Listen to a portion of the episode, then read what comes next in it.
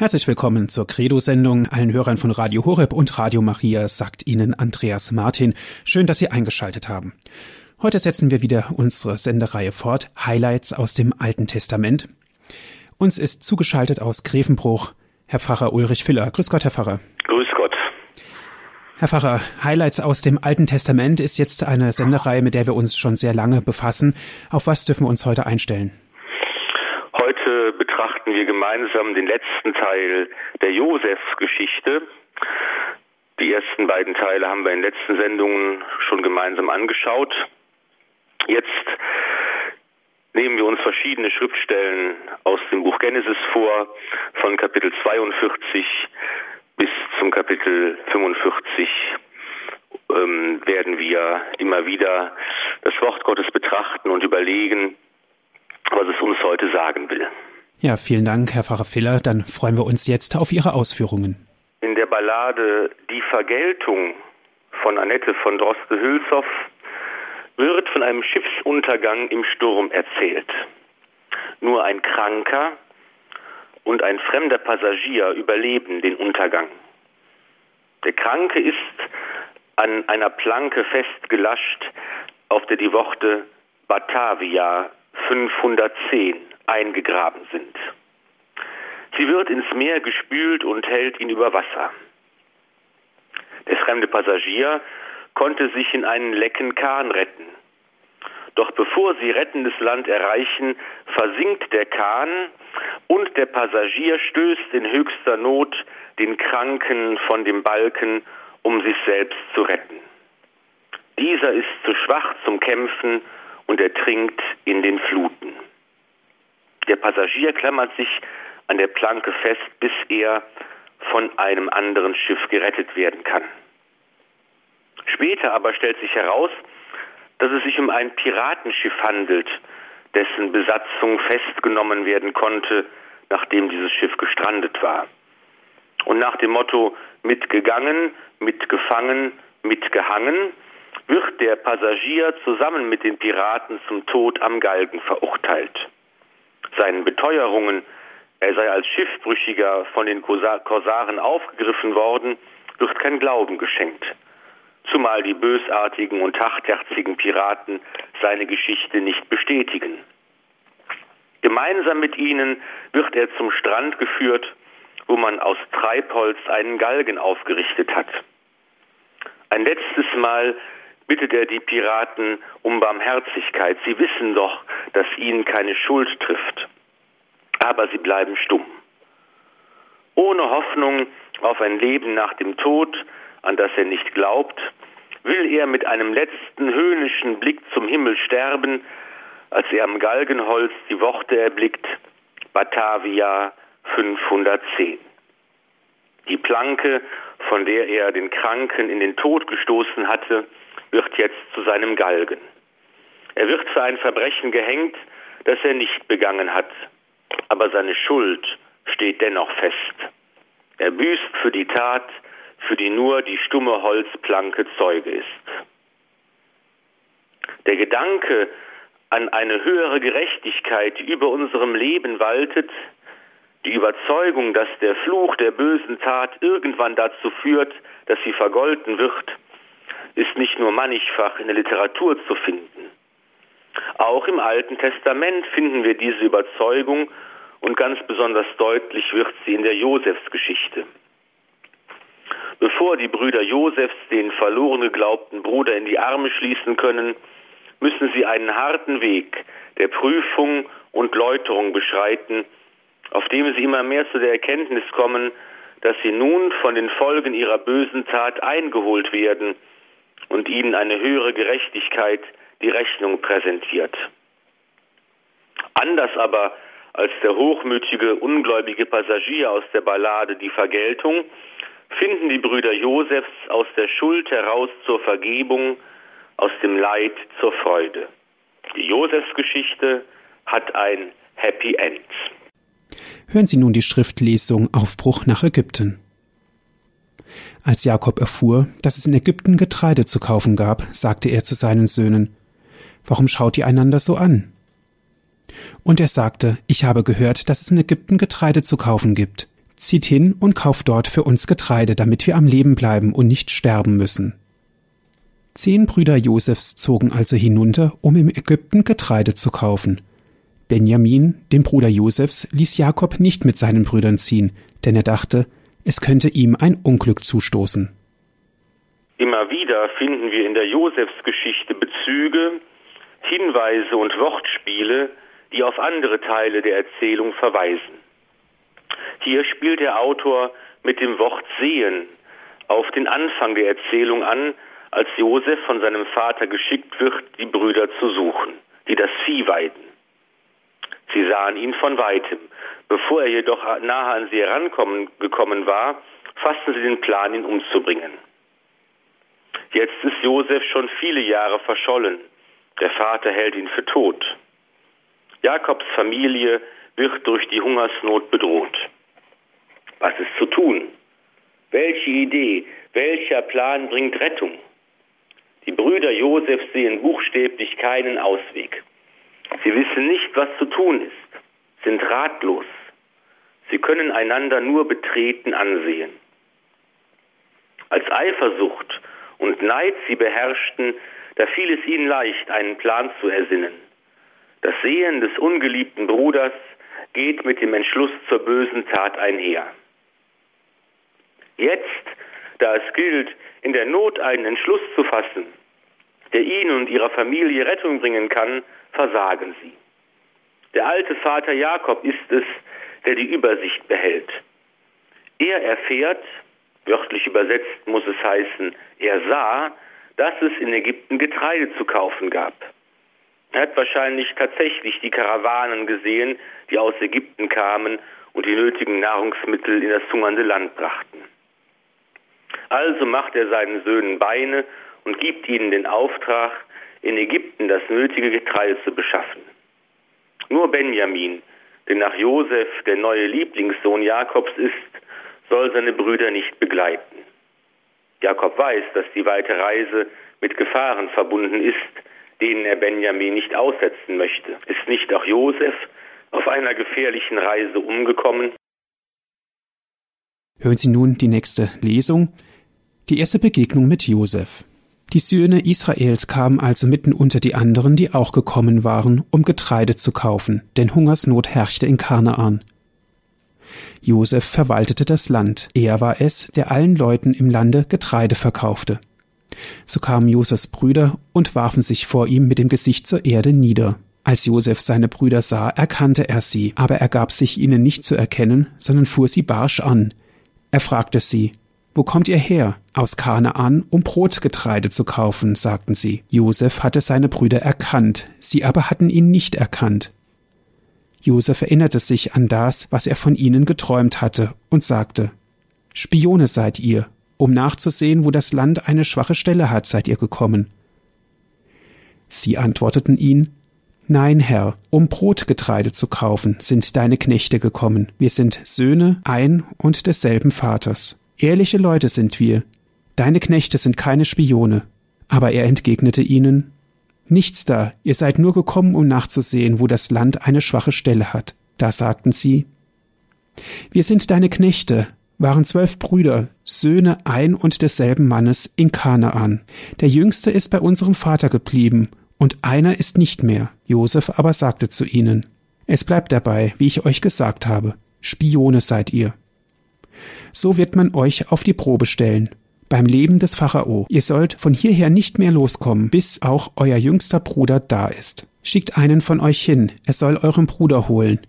Ihr anderen aber werdet in Haft genommen. So wird man euer Gerede überprüfen und feststellen können, ob ihr die Wahrheit gesagt habt oder nicht. Beim Leben des Pharaos, ja, Spione seid ihr. Dann ließ er sie für drei Tage in Haft nehmen. Am dritten Tag sagte Josef zu ihnen, Tut Folgendes, und ihr werdet am Leben bleiben, denn ich fürchte Gott. Wenn ihr ehrliche Leute seid, soll einer von euch Brüdern im Gefängnis zurückgehalten werden, indem ihr in Haft gewesen seid. Ihr anderen aber geht und bringt das gekaufte Getreide heim, um den Hunger eurer Familien zu stillen.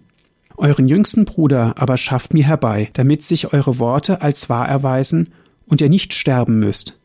So machten sie es. Sie sagten zueinander, Ach ja, Wir sind unserem Bruder schuldig geworden. Wir haben zugesehen, wie er sich um sein Leben ängstigte. Als er uns um Erbarmen anflehte, haben wir nicht auf ihn gehört. Darum ist nun diese Bedrängnis über uns gekommen. Ruben entgegnete ihnen. Habe ich euch nicht gesagt, versündigt euch nicht mit dem Kind. Ihr aber habt nicht gehört. Nun wird für sein Blut von uns Rechenschaft gefordert. Sie aber ahnten nicht, dass Josef zuhörte, denn er bediente sich im Gespräch mit ihnen des Dolmetschers. Er wandte sich von ihnen ab und weinte. Als es sich ihnen wieder zuwandte und abermals mit ihnen redete, ließ er aus ihrer Mitte Simeon festnehmen und vor Augen fesseln. Josef befahl dann, ihre Behälter mit Getreide zu füllen und jeden von ihnen das Geld wieder in den Sack zurückzulegen und ihnen für die Reise Verpflegung mitzugeben. So geschah es. Sie luden das Getreide auf ihre Esel und zogen fort.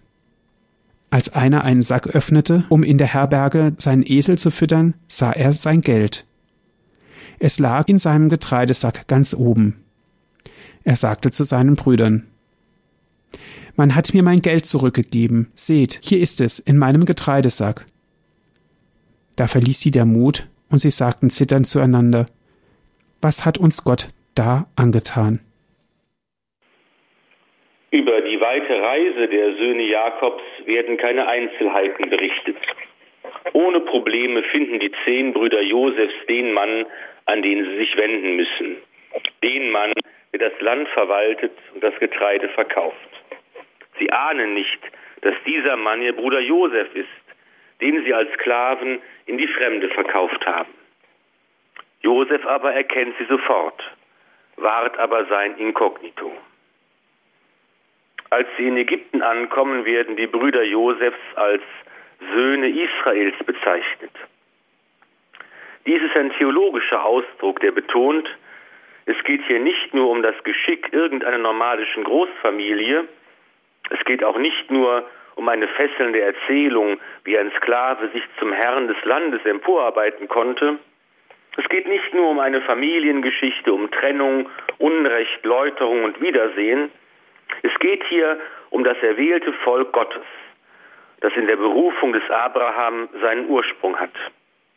Abraham soll zum Segen für die ganze Menschheit werden und nach ihm Isaak und Jakob, der den neuen Namen Israel erhält. Die Söhne Israels sollen die Stammväter des zukünftigen auserwählten Volkes sein. Und Gott verlässt diejenigen nicht, die er beruft. Er begleitet und beschützt sie und führt seinen Heilsplan allem menschlichen Widerstreben zum Trotz durch. Die Söhne Israels und damit auch ihr Auftrag und ihre Rolle im Plan Gottes geraten durch den Hunger in Gefahr. Rettung verheißt ihnen der ägyptische Überfluss, der in den guten Jahren angesammelt wurde. Rettung verheißt ihnen der Mann, der über diesen Überfluss verfügt und auch er hat Gottes schützende Hand immer wieder erfahren, denn auch er ist ein Sohn Israels. Zunächst aber sieht es nicht nach Rettung, sondern im Gegenteil nach neuen Schwierigkeiten aus. Als die zehn Söhne vor ihrem Bruder mit der in Ägypten üblichen Geste niederfallen, erinnert sich Josef an seine Träume, über die sie einst lachten und die sich jetzt auf beinahe unheimliche Weise erfüllen. Und waren diese Träume nicht einer der Gründe dafür, warum die Brüder ihn ohne Skrupel unbarmherzig in die Sklaverei verkauft haben? Jedenfalls zeigt sich der hohe Herr nicht gnädig, sondern äußerst ungnädig. Spione sind sie, die eine schwache Stelle des Landes auskundschaften wollen. Es ist gut vorstellbar, dass gerade in Hungerzeiten mit dem Eindringen von Feinden zu rechnen war. Die ägyptische Grenze zur Sinai-Halbinsel war deshalb befestigt und streng bewacht. Abwegig war der Gedanke nicht, dass Spione eine Schwachstelle, wörtlich eine Blöße des Landes, auskundschaften wollten. Nur wusste Josef natürlich ganz genau, dass seine Brüder nicht als Spione gekommen waren. Wie ist seine Reaktion zu erklären? Hier gibt es verschiedene Interpretationsmöglichkeiten wollte sich Josef einfach rächen, indem er seine Brüder jetzt in eine für sie äußerst problematische Lage bringt. Als Fremde hatten sie keine Rechte, waren ganz von der Gnade des fremden Herrschers abhängig. Und wenn sie dem Vorwurf der Spionage nicht glaubwürdig entgegentreten konnten, war ihr Leben in ernster Gefahr. Eine andere Erklärung lautet, dass Josef von dem plötzlichen Auftauchen seiner Brüder so überrascht war, dass er sich mit diesem Manöver zunächst etwas Zeit verschafft, um seine verschiedenen widerstrebenden Gefühle zu ordnen und sich eine Vorgehensweise überlegen zu können. Eine dritte Erklärung lautet, dass Josef herausfinden will, ob seine Brüder sich in den vergangenen Jahren zum Besseren verändert haben. Er will sie auf die Probe stellen. Ihr seid Verräter, Spione, ihr handelt nicht ehrlich. In diesem Vorwurf können wir auch den Hintersinn entdecken. Früher jedenfalls habt ihr so an mir gehandelt. Wie sieht es heute mit euch aus? Im ungerechten Vorwurf holt die Brüder Josefs die böse Tat aus der Vergangenheit ein. Auch hier finden wir ein schönes Wortspiel mit der Blöße des Landes. Einst haben die Brüder Josef den prächtigen Ärmelrock weggenommen und seine Blöße gesehen. Und heute stehen sie vor dem mächtigsten Mann Ägyptens nach dem Pharao, den sie einst bloßgestellt hatten, und er fragt sie, seid ihr wiedergekommen, um meine Blöße, die Blöße meines Landes zu sehen?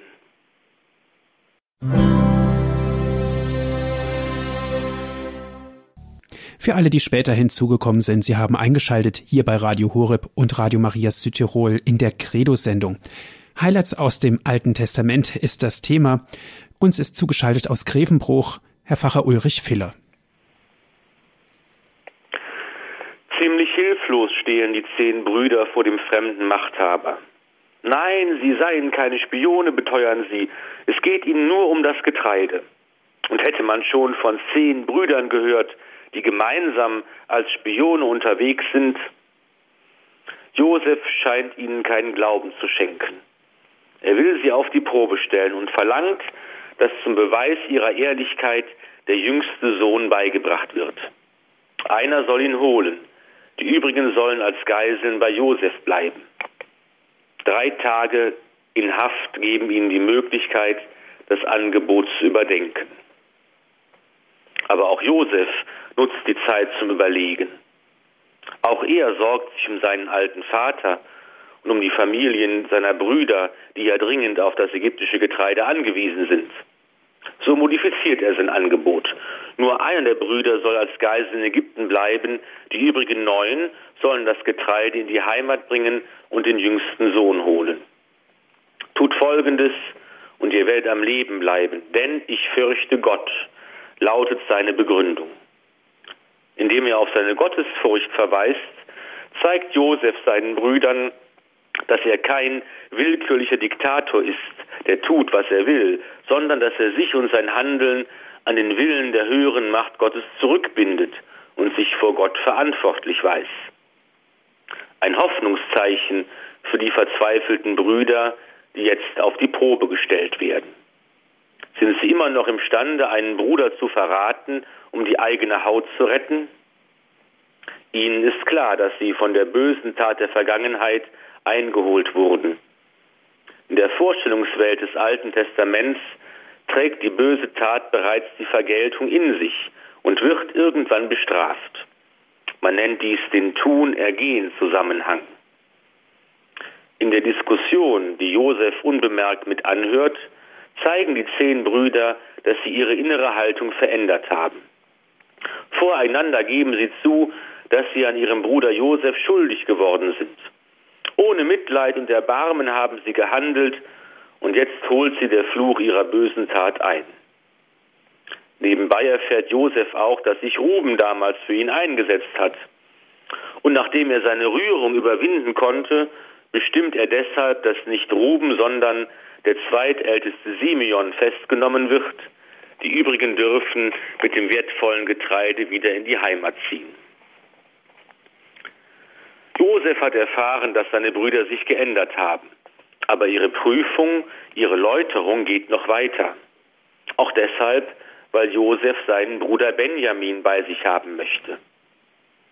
Unbemerkt hat Josef seinen Brüdern neben dem Getreide und dem nötigen Reiseproviant das Geld für den Kauf des Getreides wieder zurückgeben lassen. Und als einer seiner Brüder auf dem Rückweg seinen Getreidesack öffnet und das Geld findet, erschrecken sie. Handelt es sich um ein für sie unverständliches Missverständnis? Werden sie wiederum auf die Probe gestellt, ob sie das Geld behalten oder es beim nächsten Besuch als ehrliche Leute zurückgeben werden? Ein Zeichen des Wohlwollens und der Ermutigung, zurückzukehren, können sie schwerlich darin erkennen. Sie fürchten im Gegenteil neue Ungelegenheiten. Als sie nach Hause zurückkehren, berichten sie dem Vater, was geschehen ist.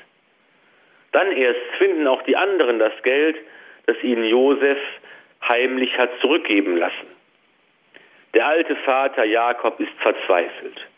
Ihr bringt mich und meine Kinder. Josef ist nicht mehr, Simeon ist nicht mehr und Benjamin wollte mir auch noch nehmen. Nichts bleibt mir erspart. Ruben verspricht dem Vater beim Leben seiner Söhne, dass er Benjamin zurückbringen wird. Doch erst als sich auch Juda für Benjamin verbirgt, lässt der Vater widerwillig seine Söhne erneut nach Ägypten aufbrechen. Mittlerweile ist auch das Getreide aufgebraucht und der Hunger ist ein weiteres Argument für die nötige Reise. Hören Sie nun die nächste Schriftlesung. Die Männer nahmen das Geschenk und den doppelten Betrag mit und dazu auch Benjamin. Sie machten sich auf, zogen nach Ägypten hinab und traten vor Josef hin. Einer Karawane von Ismaelitern aus Gilead, beladen mit kostbaren, bei den Ägyptern begehrten Gütern, hatten die Brüder einst Josef für 20 Silberstücke als Sklave verkauft. Jetzt bilden sie selbst eine Karawane und machen sich auf den Weg nach Ägypten. Auch sie haben kostbare Geschenke und Handelsgüter dabei. Auch sie führen einen Lieblingssohn Jakobs nach Ägypten. Sie haben den Auftrag, mit dem Geld und den Geschenken nicht nur ihr eigenes Leben und das ihrer Familien zu retten, sondern auch den Bruder Simeon wieder heimzuholen. Die Parallelen sind überdeutlich. Ein Déjà-vu nennt man die erschütternde Erfahrung, eine Situation schon einmal gesehen oder erfahren zu haben. Ist den Söhnen Jakobs die Ironie ihrer Situation bewusst geworden? Als Josef sieht, dass seine Brüder ihr Wort gehalten und Benjamin mitgebracht haben, gibt er die Anweisung, ein festliches Mahl vorzubereiten. Die Brüder aber sorgen sich vor allem um das Geld, das ihnen unerklärlicherweise zurückgegeben wurde, und fürchten des Diebstahls bezichtigt zu werden. Kaum führt man sie in das Haus Josefs, erklären sie, erklären sie sich wortreich. Doch der Hausverwalter, der in alles eingeweiht ist, beruhigt sie. Ihr könnt beruhigt sein, antwortete er. Fürchtet euch nicht. Euer Gott, der Gott eures Vaters, hat euch heimlich ein Geschenk in eure Säcke gelegt. Bei mir ist euer Geld eingegangen. Dann brachte er Simeon zu ihnen heraus. Als er die Männer ins Haus Josefs geführt hatte, gab er ihnen Wasser zum Füßewaschen und ließ ihre Esel füttern. Sie legten, bis Josef zu Mittag kam, das Geschenk zurecht, denn sie hatten gehört, dass sie dort essen sollten. Der Hausverwalter wird von Josef genaue Anweisungen bekommen haben, was er sagen soll. Der Gruß Fürchtet euch nicht oder die Rede von dem Gott eures Vaters sind keine ägyptischen, sondern hebräische Redewendungen. Hier wird deutlich gemacht, Gott selbst ist es, der hinter allem Geschehen steht. Das zurückgeschenkte Geld war keine Falle, sondern ein Geschenk.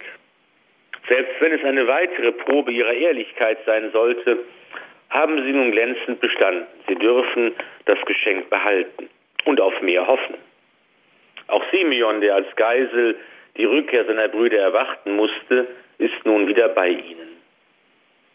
Gemeinsam warten sie auf das Erscheinen des ägyptischen Vizekönigs, der sie bei ihrer ersten Begegnung so barsch und ungnädig behandelt hatte.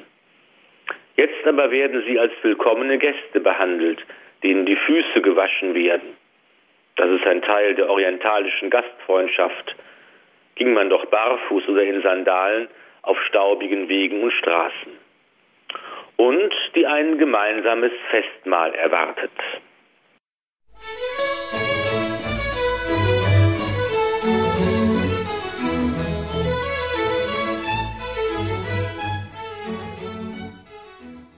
Credo, der Glaube der Kirche, hier bei Radio Horeb und Radio Maria Südtirol. Highlights aus dem Alten Testament, darum geht es heute hier in unserer Credo-Sendung. Uns ist zugeschaltet Herr Pfarrer Ulrich Filler aus Grevenbruch. Das Festmahl. Als Josef ins Haus kam, überreichten sie ihm das Geschenk, das sie mit hineingenommen hatten, und warfen sich vor ihm auf die Erde nieder. Er erkundigte sich, wie es ihnen gehe, und fragte, Geht es eurem alten Vater gut, von dem ihr erzählt habt? Ist er noch am Leben? Sie erwiderten. Deinem Knecht, unserem Vater, geht es gut. Er lebt noch. Dann verneigten sie sich und warfen sich nieder. Als er hinsah und seinen Bruder Benjamin, den Sohn seiner Mutter, erblickte, fragte er Ist das euer jüngster Bruder, von dem ihr mir erzählt habt? Und weiter sagte er Gottes Gnade sei mit dir, mein Sohn. Dann ging Josef schnell weg, denn er konnte sich vor Rührung über seinen Bruder nicht mehr halten. Er war dem Weinen nahe. Er zog sich in die Kammer zurück, um sich dort auszuweinen. Dann wusch er sein Gesicht, kam zurück, nahm sich zusammen und ordnete an. Tragt das Essen auf. Man trug das Essen auf, getrennt für ihn, für sie und für die mit ihm speisenden Ägypter. Die Ägypter können nämlich nicht gemeinsam mit den Hebräern essen, weil das bei den Ägyptern als unschicklich gilt. Die Brüder kamen vor ihm so zu sitzen, dass der Erstgeborene den ersten und der Jüngste den letzten Platz einnahm. Da blickten die Männer einander verwundert an.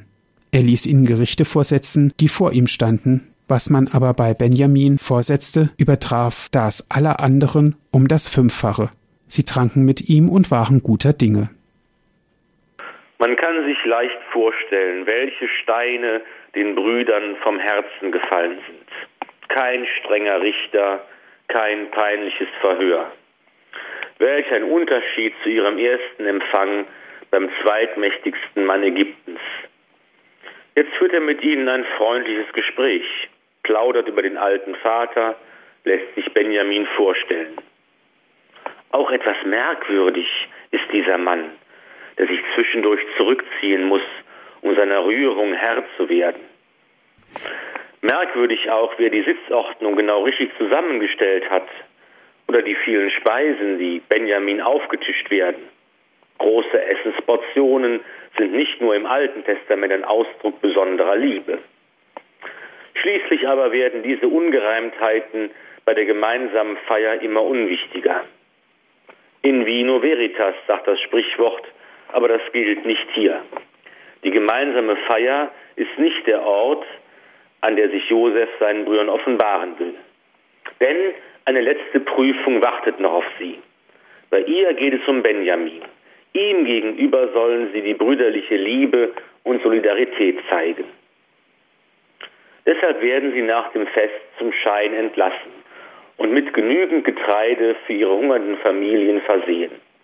Auf Geheiß des Josef versteckt der Hausverwalter einen kostbaren Silberbecher im Getreidesack Benjamins.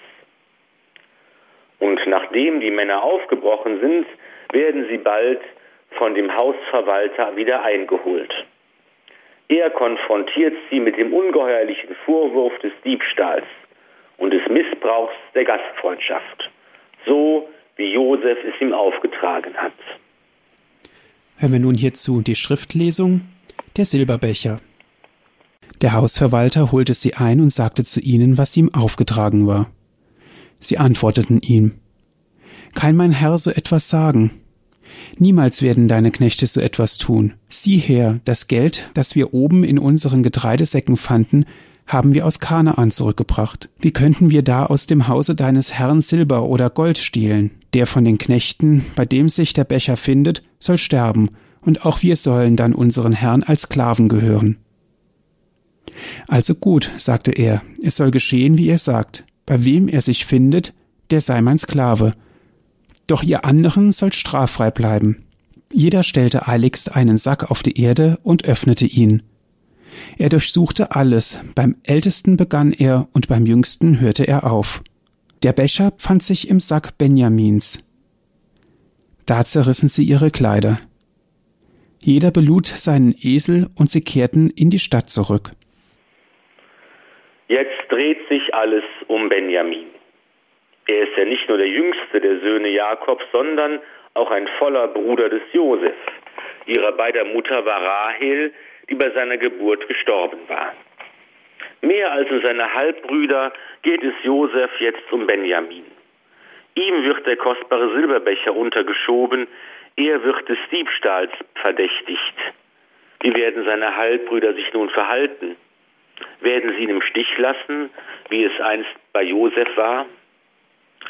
Die Schwere des Vergehens wird noch dadurch unterstrichen, dass es sich um den persönlichen Becher des Gastgebers handelt.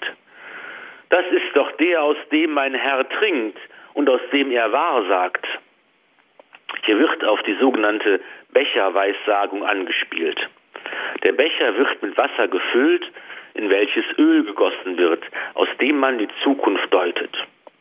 Dieser Hinweis bedeutet nicht, dass Josef sich solcher abergläubischer Praktiken bediente, sondern soll den Wert des Bechers betonen. Natürlich sind die Brüder fassungslos und empört über diese Unterstellung.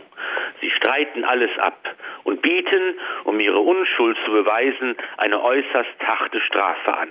Der Dieb soll sterben, die übrigen als Sklaven verkauft werden.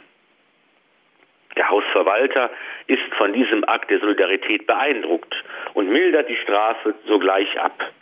Nur der Dieb soll der Sklaverei verfallen. Umständlich durchsucht er nun das Gepäck der Brüder, angefangen beim Ältesten. Und das Undenkbare geschieht. Der kostbare Becher wird bei Benjamin gefunden. Und die Brüder müssen nun ihren großen Worten Taten folgen lassen. Keine angenehme Alternative bietet sich ihnen. Entweder Benjamin, für den Ruben und Judah dem Vater sich mit ihrem Leben und dem ihre eigenen Söhne verbürgt haben, als Sklave in Ägypten lassen und dem Vater so unter die Augen treten, oder aber sein Geschick zu teilen und ihm in die Sklaverei zu folgen. Sie zerreißen ihre Kleider, reißen also die Enden als ein äußeres Zeichen der Trauer ein, und vielleicht denken Sie auch daran, wie Sie einst den prächtigen Ärmelrock des Josef zerrissen haben, um ihm, dem Vater, mitleidlos als falsches Beweisstück für den Tod Josefs zu präsentieren.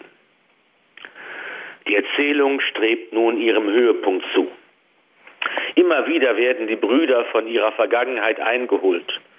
Immer wieder haben sie zeigen müssen, dass sie sich verändert haben, dass sie nicht sich selbst die Nächsten sind, dass sie fähig sind, Liebe und Solidarität füreinander aufzubringen und jetzt sogar sich nicht abzuwenden von dem, der allem Anschein nach schuldig geworden ist. Denn davon müssen sie ausgehen. Und dass ihnen das gelingt, ist ein echtes Zeichen ihrer Läuterung. Hier wird eine zeitlose Herausforderung beschrieben, die immer wieder auch an uns herantritt. Viel mehr noch als die Brüder Josefs sind wir Christen aufgefordert, Liebe und Solidarität für den Bruder, den Nächsten und sogar den Feind aufzubringen. In der Bergpredigt heißt es, ich aber sage euch, liebt eure Feinde und betet für die, die euch verfolgen, damit ihr Söhne eures Vaters im Himmel werdet. Die Liebe und die Barmherzigkeit, mit denen die schuldig geworden sind, das sind nach den Worten des Herrn die Kennzeichen des Christen schlechthin. Seid barmherzig, wie es auch euer Vater ist. Hören Sie nun die nächste Schriftlesung solidarisch im Unglück. So kamen Judah und seine Brüder wieder in das Haus Josefs, der noch dort war. Sie fielen vor ihm zur Erde nieder. Josef sagte zu ihnen, Was habt ihr getan? Wusstet ihr denn nicht, dass ein Mann wie ich wahrsagen kann? Judah erwiderte, Was sollen wir unseren Herrn sagen? Was sollen wir vorbringen? Womit uns rechtfertigen? Gott hat die Schuld deiner Knechte ans Licht gebracht. So sind wir also Sklaven unseres Hauses, wir und der, bei dem sich der Becher gefunden hat. Doch Josef gab zur Antwort Das kann ich auf keinen Fall tun. Derjenige, bei dem sich der Becher gefunden hat, der soll mein Sklave sein. Ihr anderen aber zieht in Frieden hinauf zu eurem Vater. Nun darf Josef die endgültige Erfüllung seiner Träume erleben. Alle seine Brüder werfen sich vor ihm nieder, wie sich im Traum die Garben, die seine Brüder auf dem Feld gebunden haben, vor seiner Garbe tief verneigen. Doch hier geht es nicht um das Gefühl eines billigen Triumphes, hier geht es um Tieferes. Das deutet die Bemerkung vom Wahrsagen an. Josef ist kein Zauberer, er ist derjenige, der auf den Geist Gottes hört, der sich in seinen Träumen offenbart, der ihn führt und leitet und der ihm zeigt, was geschehen wird. Nun vollendet sich auch die Läuterung der Brüder. Sie wissen, Gott hat ihre Schuld ans Licht gebracht. Eine Schuld, die sich nicht auf den Silberbecher oder auf den Vorwurf, Spionen zu sein bezieht, sondern auf ihre Schuld Josef und dem Vater gegenüber. Sie erkennen, dass eine höhere Gerechtigkeit waltet, auch wenn ihnen die näheren Umstände rätselhaft bleiben. Gemeinsam wollen sie die Strafe tragen, gemeinsam in die Sklaverei gehen. Doch Josef weist ihr Angebot zurück. Geht es ihm in erster Linie darum, seinen Bruder Benjamin bei sich zu behalten? Oder führt er seine Brüder ein letztes Mal in Versuchung, indem er ihnen erlaubt, um den Preis ihres Bruders Benjamin in die Freiheit zurückzukehren, in dem Bewusstsein, alles Menschenmögliche getan zu haben. Nun aber greift Judah ein und versucht, das Ruder noch einmal herumzureißen. Judah hält eine beeindruckende Rede, ein Meisterstück israelitischer Beredsamkeit, übrigens die längste Rede des Buches Genesis überhaupt. Und Judah beeindruckt seinen Bruder Josef mit einem großen Appell an die Mitmenschlichkeit. Er soll Gnade für Recht ergehen lassen. Er soll Mitleid zeigen und barmherzig sein. Einst hatte Judah seine Brüder überzeugt, Josef nicht umzubringen, sondern ihn lieber zu verkaufen. Dieser gute Impuls ist seitdem in ihm gewachsen. Jetzt bietet er sich an, stellvertretend für Benjamin zum Sklaven zu werden. Josef kann sich der Wucht dieser Rede nicht entziehen. Er sieht, seine Brüder haben alle Prüfungen bestanden. Sie wurden wirklich geläutert. Sie haben keinen der ihren im Stich gelassen. Jetzt fehlt ihnen noch eines, die Vergebung durch Josef. Freilich wissen sie noch nicht, dass er vor ihnen steht.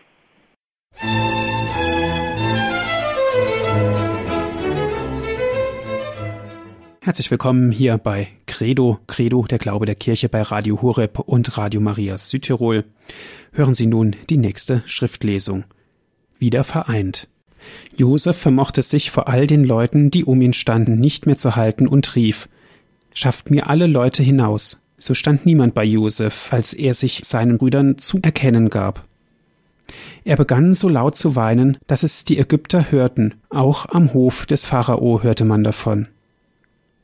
Josef sagte zu seinen Brüdern, Ich bin Josef. Ist mein Vater noch am Leben? Seine Brüder waren keiner Antwort fähig, weil sie fassungslos vor ihm standen. Josef sagte zu seinen Brüdern, Kommt doch näher zu mir her. Als sie näher herangetreten waren, sagte er, Ich bin Josef, euer Bruder, den ihr nach Ägypten verkauft habt. Jetzt aber lasst es nicht mehr leid sein und grämt euch nicht, weil ihr mich hierher verkauft habt denn um Leben zu erhalten, hat mich Gott vor euch hergeschickt. Ja, zwei Jahre sind es jetzt schon, dass der Hunger im Land wütet. Und noch fünf Jahre stehen bevor, in denen man weder pflügen noch ernten wird. Gott aber hat mich vor euch hergeschickt, um von euch im Land den Rest zu erhalten und viele von euch eine große Rettungstat erleben zu lassen. Also nicht ihr habt mich hierher geschickt, sondern Gott. Er hat mich zum Vater für den Pharao gemacht, zum Herrn für sein ganzes Haus und zum Gebieter über ganz Ägypten zieht eiligst zu meinem Vater hinauf und meldet ihm, so hat dein Sohn Josef gesagt, Gott hat mich zum Herrn für ganz Ägypten gemacht. Kommt herunter zu mir, lass dich nicht aufhalten. Du kannst dich im Gebiet des Goshen niederlassen und wirst in meiner Nähe sein. Du mit deinen Söhnen und deinen Kindeskindern, mit deinen Schafen und Ziegen, mit deinen Rindern und mit allem, was dir gehört. Dort werde ich für dich sorgen, denn noch fünf Jahre dauert die Hungersnot. Du mit deinem Haus und allem, was dir gehört, du brauchst dann nicht zu darben. Ihr und mein Bruder Benjamin, ihr seht es ja mit eigenen Augen, dass ich wirklich mit euch rede. Erzählt meinem Vater von meinem hohen Rang in Ägypten und von allem, was ihr gesehen habt. Beeilt euch und bringt meinen Vater her. Er fiel seinem Bruder Benjamin um den Hals und weinte. Auch Benjamin weinte an seinem Hals. Josef küsste dann weinend alle seine Brüder. Darauf unterhielten sich seine Brüder mit ihm. Nun sind die Brüder wieder vereint. Judah hat mit seinen Worten das Herz Josefs getroffen. Nun endlich kann und will er sich offenbaren. Nun will er Vergebung schenken und entlässt alle Diener, damit ein diskreter Rahmen die Gefühle der Wiedersehensfreude schützt. Und Josef macht seinen fassungslosen Brüdern deutlich, alles, was geschehen ist, ist kein Zufall, sondern Ergebnis der gütigen Vorsehung Gottes, der alles zum Guten wendet. Aus dem Leid wird Freude, aus der Schuld erwächst Segen, in der Not naht die Rettung. Noch fünf Jahre wird die Hungersnot dauern und Josef lässt seine ganze Familie nach Ägypten kommen, wo sie sich im fruchtbaren Land Goschen, in dem Gebiet, durch das heute der Suezkanal führt, niederlassen können. So geschieht es auch. Die Brüder kehren zurück zu ihrem alten Vater Jakob und mit dem Einverständnis des Pharao kann sich die ganze Familie in Ägypten niederlassen und endlich sieht Josef seinen Vater Jakob wieder. Als er ihn sah, fiel er ihm um den Hals und weinte lange. Israel sagte zu Josef, jetzt will ich gern sterben, nachdem ich dein Angesicht wiedersehen durfte und weiß, dass du noch am Leben bist. Im Neuen Testament wird angedeutet, dass sich im Schicksal des ägyptischen Josef das Geschick Jesu andeutet.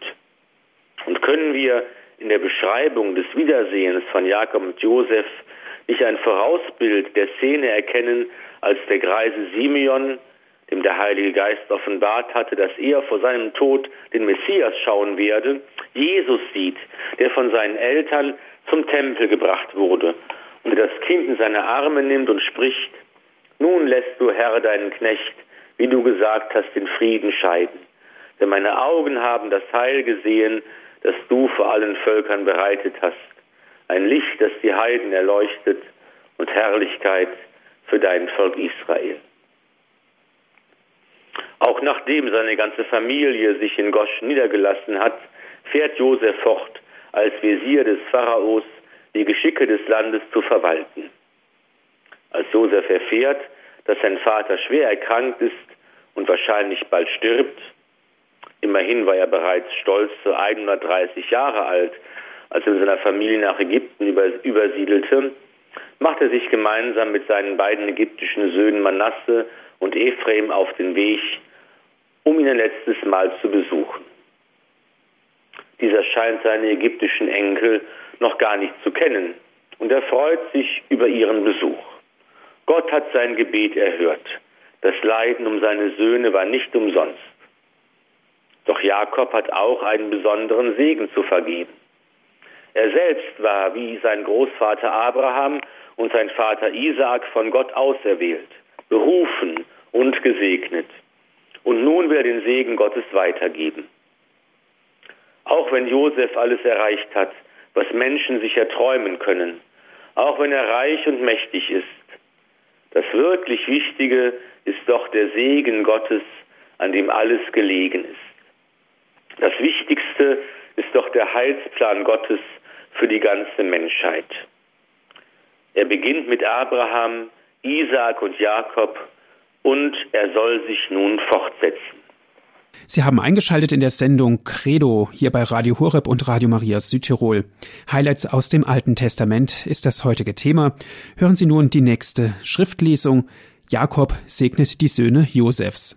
Israels Augen waren vor Alter schwer geworden. Er konnte nicht mehr recht sehen. Er zog die Söhne Josefs an sich heran, küsste und umarmte sie.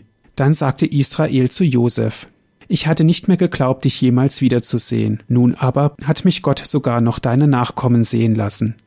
Josef holte sie von seinen Knien weg, und sie warfen sich mit ihrem Gesicht zur Erde nieder. Dann nahm Josef beide, Ephraim an seine rechte und zur linken Israels und Manasse an seine linke, zur rechten Israels, und führte sie zu ihm hin. Israel streckte seine Rechte aus und legte sie Ephraim auf den Kopf, obwohl er der Jüngere war. Seine linke aber legte er Manasse auf den Kopf, wobei er seine Hände überkreuzigte, obwohl Manasse der Erstgeborene war. Er segnete Josef und sprach, Gott, vor dem meine Väter Abraham und Isaak ihren Weg gegangen sind, Gott, der mein Hirt war, mein Leben lang bis heute, der Engel, der mich erlöst hat von jeglichen Unheil, er segne die Knaben. Weiterleben soll mein Name durch sie, auch der Name meiner Väter Abraham und Isaak. Im Land sollen sie sich tummeln, zahlreich wie Fische im Wasser. Als Josef sah, dass sein Vater seine Rechte Ephraim auf den Kopf legte, gefiel ihm das nicht. Josef ergriff die Hand seines Vaters, um sie vor Ephraims Kopf auf den Kopf Manasses hinüberzuziehen, und er sagte zu seinem Vater, Nicht so, Vater, sondern der ist der Erstgeborene. Leg deine Rechte auf den Kopf.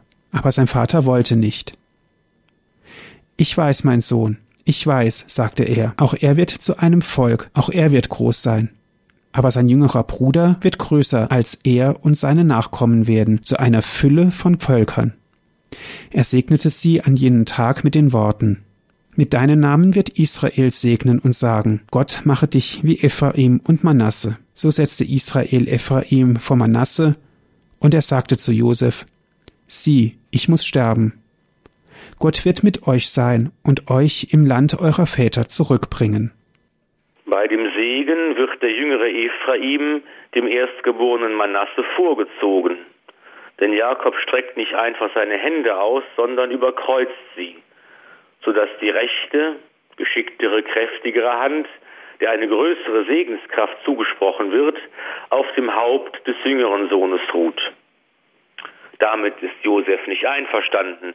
Der Erstgeborene hat größere Rechte. Ihm stand der doppelte Erbteil zu, er vor allem sollte gesegnet werden. Aber Jakob lässt sich nicht beirren und er macht deutlich, Gottes Erwählung folgt nicht menschlichen Regeln. Er ist ganz frei zu berufen, wen er will. Immer wieder finden wir in der Heiligen Schrift sogenannte Äziologien, also Erklärungen einer Herkunft oder Ursache aus der Vergangenheit. Eine solche Erklärung liegt auch in dieser Schriftstelle vor. Sie spiegelt eine spätere geschichtliche Entwicklung wider. Ephraim gilt als der Stammvater der zehn Stämme, die das Nordreich Israel bilden werden und die größer und bedeutender waren als der Stamm, der sich auf Manasse zurückführt. Dankeschön, Herr Pfarrer Filler, für Ihre Auslegungen. So ein paar Dinge möchte ich ganz gerne noch ansprechen. Wie kann die Josefserzählung unseren eigenen Glauben fruchtbar machen? Ja, in der Heiligen Schrift begegnen wir das lebendige Wort Gottes. Und wir machen ja oft die Erfahrung, wenn wir die Heilige Schrift betrachten, meditieren, dass so einzelne Sätze, Verse oder, oder auch einzelne Worte eine neue und aktuelle Bedeutung für mich bekommen können. Und wenn ich auf diese Weise so einen Text aus dem Alten Testament meditiere und betrachte, dann kommt ja eine ganze Fülle von unterschiedlichen Ideen, Assoziationen um, äh, und so weiter, äh, die ich für mich fruchtbar machen kann. Ich möchte nur mal zwei äh, Beispiele äh, nennen. Einmal haben wir ja betrachtet, dass am Anfang, als die Hungersnot ausbricht, die Brüder Josefs vollkommen ratlos sind. Sie wissen nicht, was sie tun können. Sie haben keine Idee. Sie schauen einander resigniert an. Ist das nicht ein gutes Bild für mein eigenes Leben in manchen Situationen? Es kommt immer wieder vor, dass ich nicht weiter weiß, dass ich keinen Plan und keine Idee habe. Die Not ist drängend, aber ich stecke irgendwie in einer Sackgasse fest. Ich bin gefangen in mir selbst. Ich kann nur auf mich selbst schauen und sehe deshalb keinen Ausweg. Die Brüder Josefs brauchen einen Anstoß von außen. Das gibt ihnen der alte Vater Jakob. Auch wir brauchen manchmal so einen Ruck, einen Anstoß, damit wir sehen können, wie es weitergeht. Ein solcher Anstoß kann von anderen Menschen kommen. Die Zweifelnden beraten, ist eines der sieben Werke der geistigen Barmherzigkeit. Wir können uns aber auch in das Gebet flüchten. Einer der vielen Titel, mit der wir Maria in der Lauretanischen Tanei verehren, lautet Mutter vom guten Rat. Wenn wir uns ihrer Führung anvertrauen, wird sie uns aus unserer Ratlosigkeit und Selbstbefangenheit herausführen. Und ein anderer Hinweis für unseren Glauben äh, stammt aus dieser Entwicklung, die in der Josefsgeschichte beschrieben wird und die das Walten der göttlichen Vorsehung zeigt. Gott macht alles gut. Er verwandelt das Böse, er lässt aus der Schuld Segen erwachsen, er verwandelt Neid, Eifersucht und Egoismus in Liebe, Mitgefühl und Solidarität. Und das können wir auch in unserem eigenen Glaubensleben erfahren. Der zentrale Ort dafür ist das Sakrament der Beichte. Es ist ein schöner Gedanke, dass Gott unsere Schuld, unser Versagen, das wir ihm bringen, vergibt und verwandelt, in einem Bild gesprochen, so wie ein Bauer den Mist auf den Feldern verteilt, um den Boden fruchtbar zu machen, so kann Gott sogar aus unserer Schuld und unserem Versagen Segen entstehen lassen. Mhm. Herr Pfarrer Fehler, kann man auch in Jakob ein Vorbild für Jesus Christus sehen? Ja, normalerweise wird in der Josefsgeschichte ja Josef selbst als ein Vorbild äh, und äh, Vorausbild für Christus gesehen, aber es gibt auch die Möglichkeit, ähm, das mit Jakob in Verbindung zu bringen, vor allen Dingen in der äh, Erzählung, wie er die Söhne Josefs segnet und dabei die Hände überkreuzt. In der Kunstgeschichte gibt es die Tradition bis hinein in die Renaissance, dass man Jakob mit diesen gekreuzten Händen darstellt. Und theologisch hat man es eben so gedeutet, dass diese gekreuzten Arme Jakobs ein Hinweis sind auf das Kreuz Jesu Christi. Und so wie der Segen Gottes ganz frei und unverfügbar ist und wie deutlich wird, dass sein Plan und nicht menschliche Überlegungen, menschliche Ideen zum Heil führen, so ist auch der Weg der Erlösung durch die Menschwerdung Gottes und durch den Tod und die Auferstehung Christi die Fortführung und Vollendung des Plans, der mit Abraham beginnt. Das Heil wird uns auf die Weise geschenkt, die der Plan Gottes bestimmt nicht auf die Weise, die wir selbst uns bestimmen und ausdenken können. Ja, vielen Dank, Herr Pfarrer Filler, für Ihre Ausführungen, für diese umfangreiche Informationen, die Auslegung der Bibel, eine hohe Kunst. Herzlichen Dank. Sehr gerne. Liebe Hörer, danke auch an Sie, dass Sie mit dabei waren. Wenn Sie gerne diese Sendung noch einmal hören möchten, sie wurde für Sie aufgezeichnet, rufen Sie an unseren CD-Dienst, das ist die 08323 9675120. Noch einmal die Telefonnummer von unserem CD-Dienst, das ist die 08323 9675120. Und natürlich, wenn Sie von außerhalb Deutschlands anrufen, bitte die 0049 vorwählen, dann geht es weiter mit der 8323 9675120. Wenn Sie vielleicht die Möglichkeit für das Internet haben, schauen Sie vorbei auf unserer Internetadresse www.hure.org. Noch einmal unsere Internetadresse, das ist www.hure.org. Auf dieser Internetseite können Sie gerne diese Sendung herunterladen auf Ihren Computer und erneut anhören. Herr Pfarrer Fehler, darf ich Sie zum Abschluss der Sendung noch um ein Gebet und um den Segen bitten? Jakob segnet am Ende nicht nur Ephraim und Manasse, die Kinder des Josef, er segnet auch Josef selbst. Und dabei erinnert er sich daran, wie Gott ihn in seinem Leben geführt hat. Gott ist für ihn wie ein guter Hirte. Und im Alten Testament wird Gott zunächst als Hirte des ganzen Volkes Israel bezeichnet und später auch als der gute Hirte, an den sich der einzelne Beter vertrauensvoll wendet wie es zum Beispiel im Psalm 23 zum Ausdruck kommt. Der Herr ist mein Hirte, nichts wird mir fehlen. Er lässt mich lagern auf grünen Auen und führt mich zum Ruheplatz am Wasser. Er stillt mein Verlangen. Er leitet mich auf rechten Pfaden, treu seinem Namen. Muss ich auch wandern in finsterer Schlucht, ich fürchte kein Unheil, denn du bist bei mir, dein Stock und dein Stab geben mir Zuversicht. Du deckst mir den Tisch vor den Augen meiner Feinde, du salbst mein Haupt mit Öl, du füllst mir reichlich den Becher. Lauter Güte und Huld werden mir folgen mein Leben lang, und im Haus des Herrn darf ich wohnen für lange Zeit. So segne euch der allmächtige und gütige Gott, der Vater und der Sohn und der Heilige Geist. Amen. Gelobt sei Jesus Christus. In Ewigkeit. Amen.